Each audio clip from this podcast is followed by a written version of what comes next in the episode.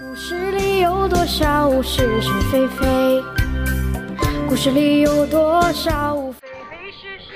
《侍卫官杂记》，作者宋乔，由事了播讲。故事里的事，说不是就不是，是也不是。故事里的事，说是就是，不是也是。青年党党魁郑琦，也就是曾琦，今天也奉诏上山。跟他来的有他的秘书刘东安和他面黄肌瘦的小孙子。原来我以为此人号称青年党党魁，一定是少年英俊的人物。可是见面之下，我简直差点没乐了。身穿灰色磨本缎的夹袍。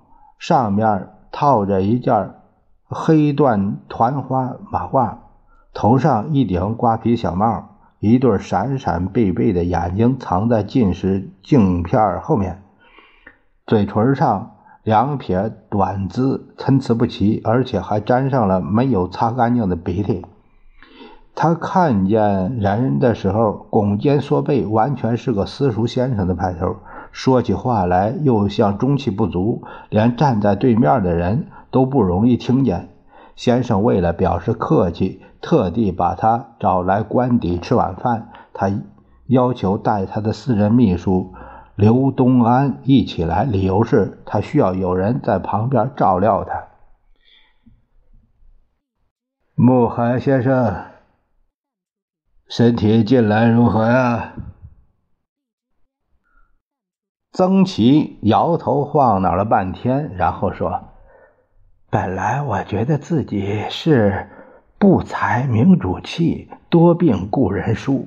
可是主席今天把我找来，这么垂询一下，我大有如鹰九次之感。中国有这样英明的领袖，我们这些书生莫不额首称庆呢。”好说好说。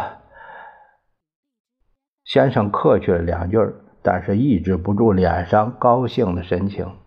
受主席精神感召，我实在想继席赋诗了。曾琦看到先生的反应良好，立即加紧颂扬：“呃，拿纸笔来。”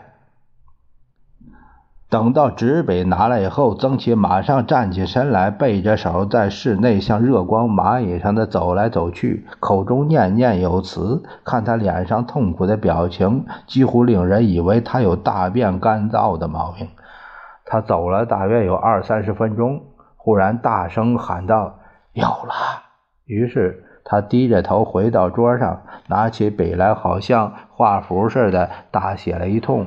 写完又改，改了又写，一直到先生都打哈欠了，他这才把那张纸送到先生面前，请主席法正。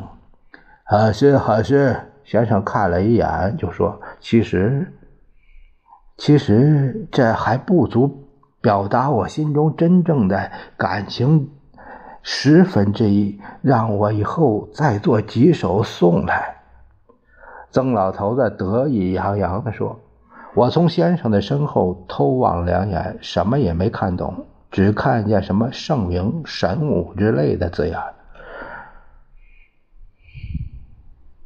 我的诗曾经不行，可是当年甚得郑孝胥先生的夸奖。”曾琦越发得意。